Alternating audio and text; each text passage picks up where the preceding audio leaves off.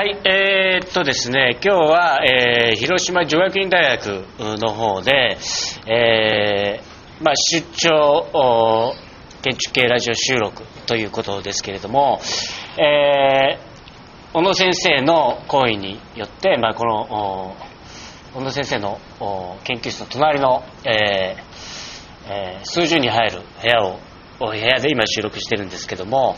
え、今、え、大人はですね、えー、っと右からですね南康弘さん、えー、っと僕の右手五十嵐太郎さん、えー、左手、えー、新堀学さん、えー、小野郁夫先生、えー、がいらしています。で、えーまあ、広島という小林すみません。えー、っとそれでえー、っとこれは新堀さんの方から、はいあの今日は日大の佐藤真也先生にも一応特別ゲストで入っていただきました。よろしくお願いします。僕は小林先生も僕改めてちょっと、はい、自己紹介をしてくださいえーと、広島女学院大学の小林文香と申します。よろしくお願いしますはい、ということで、まあ、今、まあ、まさに広島に来てるわけですから、まあ、せっかくだからこう広島について少しちょっと討議してみようということです。それで、まあ、小野先生の方から少しこう広島の建築に、えー、のこうリストっていうかちょっとあの手元にちょっと用意してもらったんですけどもまず小野先生の方からあの、まあ、広島にいらっしゃる立場としてやっぱりこの建築は広島ではいいぞというようなのをちょっといくつかちょっと、えー、紹介してほしいんですがあるいは特徴とかいろいろ広島建築についてちょっと語ってほしいんですが。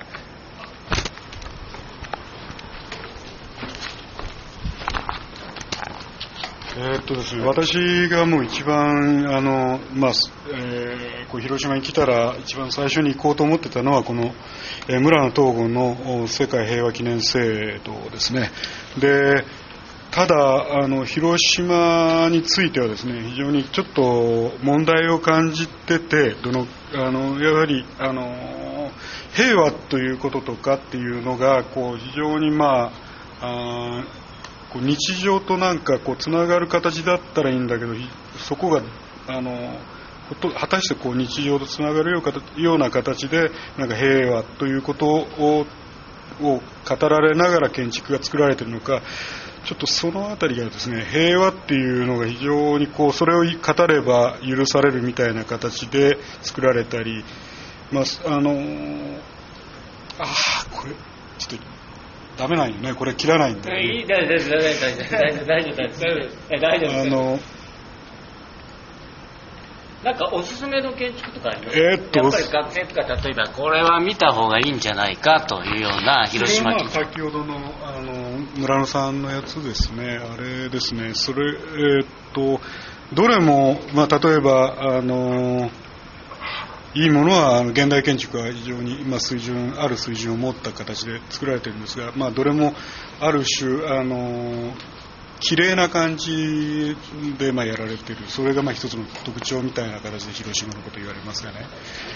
えー、ちょっとえー、とじゃあちょっと五十嵐先生の方からちょっとあのまあちょっと実は僕あのすいません。えっ、と司会の山田ですけれども、えー、僕実はあんまり広島建築のこと知らなくて今このリスト見ていてもいや自分は本当広島のこと全然知らないなというふうに今ちょっと改めて思ったんですけども五十嵐さんなんかどうですか？広島建築。まあ、現場詳しくはないですけどね。あの戦争と建築をテーマに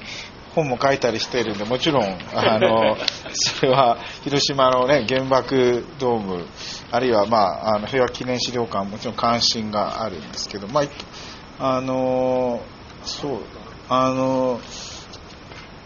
まあ、何を言えばいいんですかね。あと、まあ、あ今、この先生があの思い出したんですか。あることは、今の話聞いてえっと、あの慰霊碑ですか、丹下さんのあの慰霊碑、はい、あれ、あれは、まあ、あんまり私好きではないんですけれども、あれのもともとはあのイサム・野口のやつがこう地下からガーッと上がってくるやつがありましたけれども、あれができてたら非常に良かったと思うんです。広島にとって非常に不幸はですね、ああいうのがやはり作られていけいかれなかったっていう。あのそれは現在も続いているようなところあるんじゃないでしょうか非常にまあなんかあのあるレベルで、えー、寸止まりで止まってて。で、えー、非常にいいものっていうのができにくい。そういうあのところが広島にはあってなんかそれを感じますよねそういう。だからいいものといったらああいうできなかったものっていうのが非常にいいものとしてあったりするっていうふうに思ってますね。えーとまあ、どうしても広島っていうと、えー、小野先生言ってるように、まあ、あるいは五十嵐先生言ってるように、まあ、戦争と建築っていうか、まあ、そういうふうになってしまうんですがそう、えーと、いわゆるこう戦争とは関係ない施設、えー、そういう例えば現代建築あるいはそうじゃなくてもいいんですけれどもこれでこれはいいぞっていう建築はなくないですかね？でその学生が見るあの南先生なんかご存知ですか？いやあのまず僕の前にですね。せっかくなので僕は入学を出てきて 小林先生に。振りたいと思うんですけどそうです。ね小林先生の方からなんか広島建築見どころとかいろいろ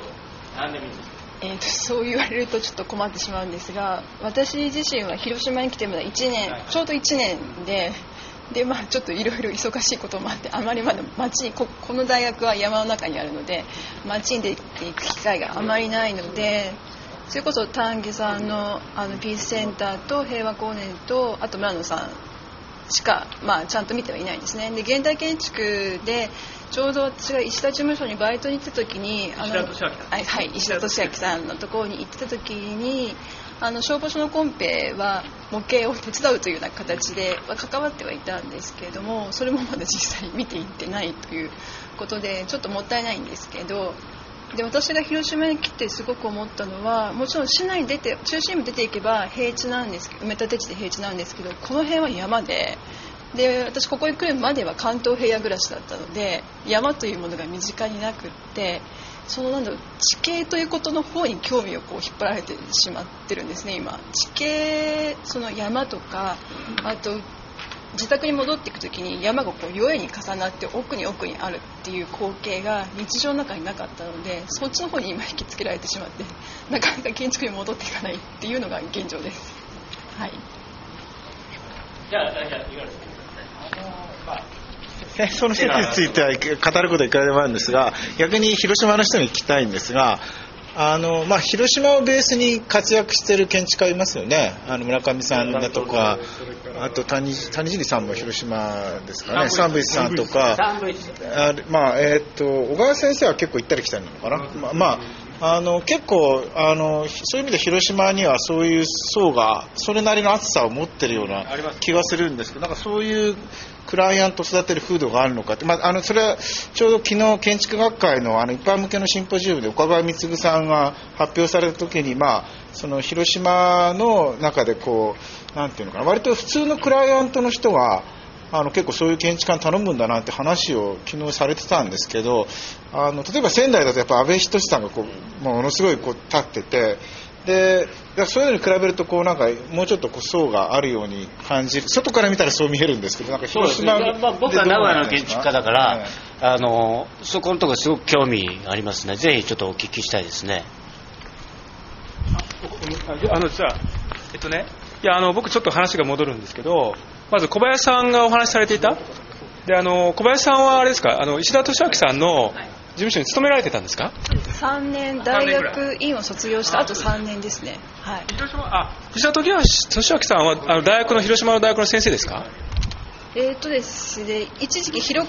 広島工業大学出身で非常勤で通ってた時期はあったんですけれども今はあの前橋工科大ですね。あの僕もですね実はあの今小林先生がお話しされていたような形であの地形っていうのはこの広島の地形っていうのはすごく面白いなと思ったんですね。であの実は僕も広島あまりよく知らなくって今五十嵐さんがお話しされてましたけどあの戦争と建築っていうテーマでは広島っていうのは非常にこう特権的に知名度を持っているわけですよ。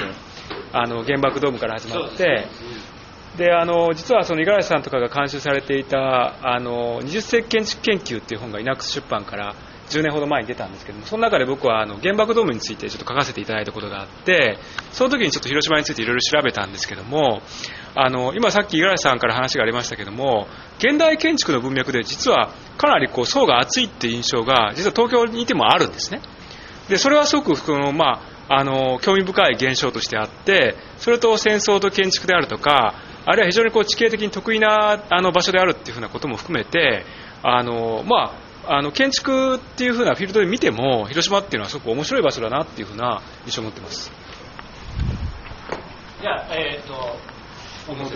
えーっと今のあの南さんのあの話に接続していきますけどね。あの広し例えばここ今女学院があるところはひ女学院大学があるところは牛田って言います。でこれ牛田って牛の田んぼって書くんですけれどもこれはもともとは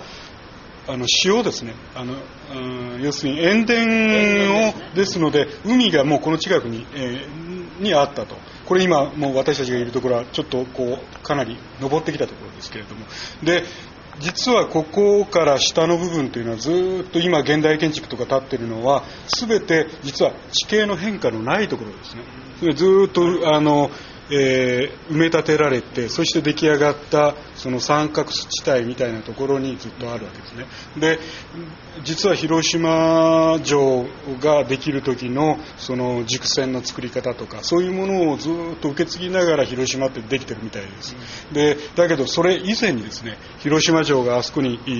場所選定される。そういう時には実は非常にあの周囲は海があったりしてそしてその背後奥に歴史的にはなんか広島のなんかあの歴史的な何かがずっとある。それを実は忘れるような形で私たちはこちらでずっと作ってきてるようなところがある。でそれがまた一つのきっかけというのは原爆っていうのは一つのきっかけもあるわけですけれども結局建てやすい状態になったわけですから。だそういうことがまあ実はいくつかのなんかこう歴史的ななんか重なりみたいなものを見ていくことも実は非常に重要でその中でまた建築作りっていうのもあり得るのかなとは思うんですけれどもね。そういうのがま最近はないわけですよね。ただ私自身はもっと別のことに興味があるんだけど。まあ、今あの要するにその先生方からやっぱり広島のこう地政的なものからその広島の建築っていうのが特徴が出てくるっていうことなんですけどもあの僕としてはちょっとあの僕の方もちょっと話戻すんですけどもあの先ほどちょっと五十嵐さんも言ったように広島っていうのはその村上徹さんとか、えーえー小川真一さんとか三部石さんとかすごくこう、えー全国区で活躍ししてる建築家って生んでるわけですよね。で先ほども言いましたけども僕はあの名古屋の建築家ですけども名古屋でやっぱりそういう現象ってないんですよね。そうするとやっぱりその、えー社会的なその現象としてなんでそのやっぱ広島がそういう建築家を育むのかというその、まあ、地域性っていうかそういうところちょっと興味があるんですけどもそれ小林あ小林先生まだ1年ですよね。やっぱりこの小野先生ですね。なんかいやうんと今ねあのそれは時々こう思う思うことですよね。どうどういうその道場あー風土なんだろうって。ちょっと待って。ちょっと待っていや、そういいですよね。それはなかなか難しいですよ。あ、えー、南さんがなんか。逆に五十嵐さん聞きたいんですね。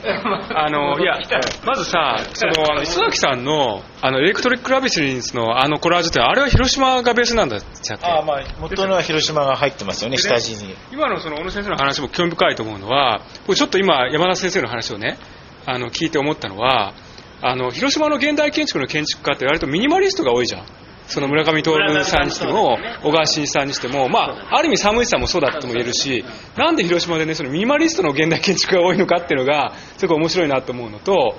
もともと埋め立て地として作られた、そのね、フラットなそのタブララサに、で、まあ、かつその戦争によって、その、まあ、全部こう、焦土とかしたっていうことも含めて、その、完全にその、あの、二重にそのフラット化された場所に建築が立ち上がるっていう風な、あの、背景は面白いっていう風なことがあるんですけど、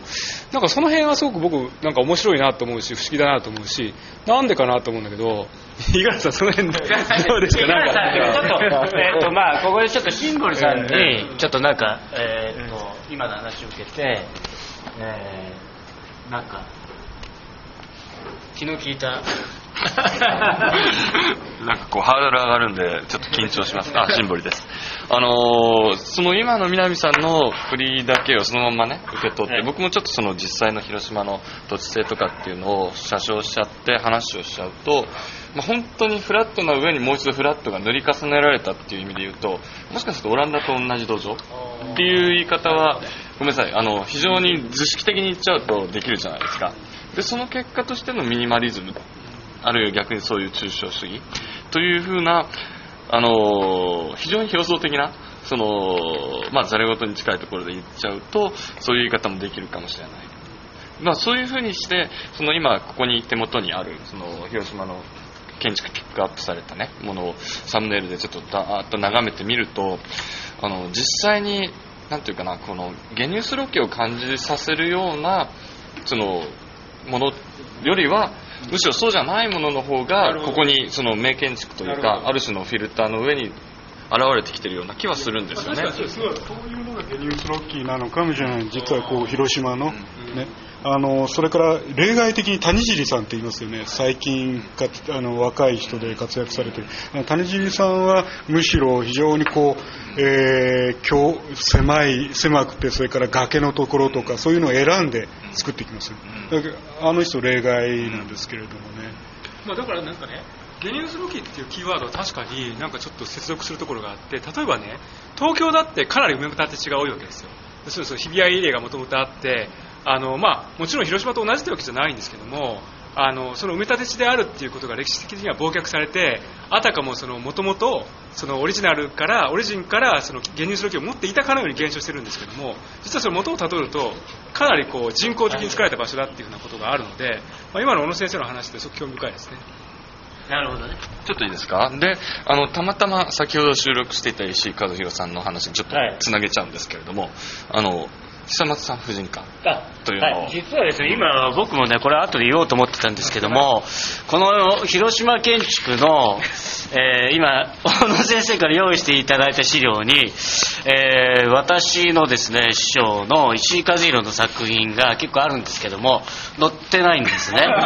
ということで、まあ、別に師匠の宣伝するわけではないですけども、あの、実はこれは、えっ、と、南さんの先ほど言っていた、広島イコールミニマル建築っていうのは、僕気がつかなかったんだけど、今このリストを見ると、あの確かにね、結構ミニマル、そんなは激しいのないんですよね。あなるほどなって、さすが南さん天才だなと。いうふうに思ったんですけども、それで、えっと、実はこれはまあ僕も実は担当した物件で、久松さんっていう実は広島に非常に有名な産婦人科があるんですけども、そこの看護婦さんの寮っていうのが廿日市に、えーえっと、久松産婦人科委員アネックスっていうのかなあの結構ねえーっとまあそれはあの石が缶をやってるんですけども、えーっと柱と、おその壁っていうのを曖昧化するっていうことをやっていて結構いいかっこいい現代建築なんです。でまあ、で看護婦さんの寮っていうことで、少しなんかセクシーだし、それがまあ廿日市にある。これですごいいいから、えーっと実は村野東吾さんなんかの影響も受けて作った建築なんですね、モルタルの吹き付けなんていう、今の現代建築の作家ではやらないあ手法を使っていたりする結構いい建築なんですねぜひこれは見絶対見た方がいい。それ見見てもらうと絶対いいなと思う、それとねえーっとお実は久松まやはりその久松産婦人科の先生の実は別荘の久松パオっていうのがまああるんですけどもこれは実はまあ石井和弘僕の大ファザーのコーナーで石井和弘さんの話をした時に、えー、と彼はスキヤとポストモダンをこう融合させたっていう話をしたんだけどその久松パオでは、えー要するにそのスキヤとハイテクを融合させたんですね。でこれは立織なんかにもその要するに現代住宅を代表する名住宅いくついくつ線とかあるじゃないですか、これにも取り上げられたりしていて海外でも結構評価が高くてそういうのがまあ広島に実はあるので、えーハイテクスクエアっていうかね非常にいい建築です。素敵な建築です。そういうのもまああるので あの別に市長の宣伝ではありませんが あのえーまあそういうのありますよという まあなんかうだうだですけども、えーそうです。それで、えー、ともうそろそろ時間がないので小野先生が最後広島のさっきミミニマリズムみたいなこととやっぱり関連するけど重軽っていう言葉が、ええ。あのミランクあクンデラなんか言ってた。あの要するに広島のはなんかあ軽くてそして重いんかなっていうふうにお思いがちやけどそうじゃなくてやっぱり軽くて軽かったりするんだけど谷尻さんの見てると少しねあれあの軽重っていうんですかね、なんかそんなかあの軽重みたいな感じのあの力を感じたりするんですけどねただ他の方たちはやっぱりあのああいう綺麗に作って場合によって重く見えるかもしれない。逆にミニミニマって。だけどあれは非常に軽いかもしれないっていう。なんかそのあたりですね。じゃあ、えーとまあ、そろそろ時間ないんですけども今日は公開収録として、まあ、学生さんたちギャラリーがたくさんいますので、えー、とタイムキーパーしてくれた彼、えー、とちょっとな自己紹介してちょっと広島の建築について何か言えることがあったら今、まあ、あるいは今の話を受けての感想があったら言ってくださいはい、えー広島工業大学4年の脇聡です。えっと、広島の建築についてなんですけど、僕自身が広島で、まあ、4年間建築を勉強してきて、その、まあ、カルオモとかいろいろお話が出たんですけど、その結構ミニマルに作っていくっていうもののなんか美しさとかそういう発見も4年間の中であって、僕としてはここで勉強できるっていうのは良かったのかなとは思います。はい。優秀だね。はい。えー、ということはえっ、とじゃあ、えー、佐藤さん、えーなんかマイフェバリット。あーえーとまあ、あの僕はあの広島の中だとやっぱり、えーまあ、建築的にはいろいろ良し悪しあると思うんですけどやっぱり広島市立現代美術館っていうのがやっぱり日本で初めてできた黒川さん。黒川さん。日本で初めてできた現代美術館なんですよね。そうです。現代現代という名前が。90年代の88年僕も実は広島っていうとその黒川さんのあの美術館結構あの。現代美術館っていうのはあれが初めてなんだ。よでその後90年になって水戸ができたり、あの東京にもできたし今は金沢もできてますけど、まあ、そういった意味ではあれはかなり美術館の中ではその現代美術館っていう銘打ってやったという意味では非常に意味があるしその後の活動を見ても非常にあの内容のある活動をしているところかなというふうに思います。建築がいいってわけじゃないですかその話は。いやまあ建築はまあ黒川さんはまあな亡くなられたことだから何言ってもいいんだけど、ええまあ展示空間としてはいろいろとあの良し悪しあるかなと思いますけどね。いろいろ面白いはい、面白い。そうか、まあ、最後ね、せっかくその黒川さんの美術館で盛り上がったんですけど、まあ、時間がないので、また、あのどっか機会を作って、この第2弾、第3弾、広島、えーのこうラジオ収録でやっていきたいと思います。とりあえず、あの、今日は、えーこれで、ちょっと、お時間で終わりということです。それでは終わりです。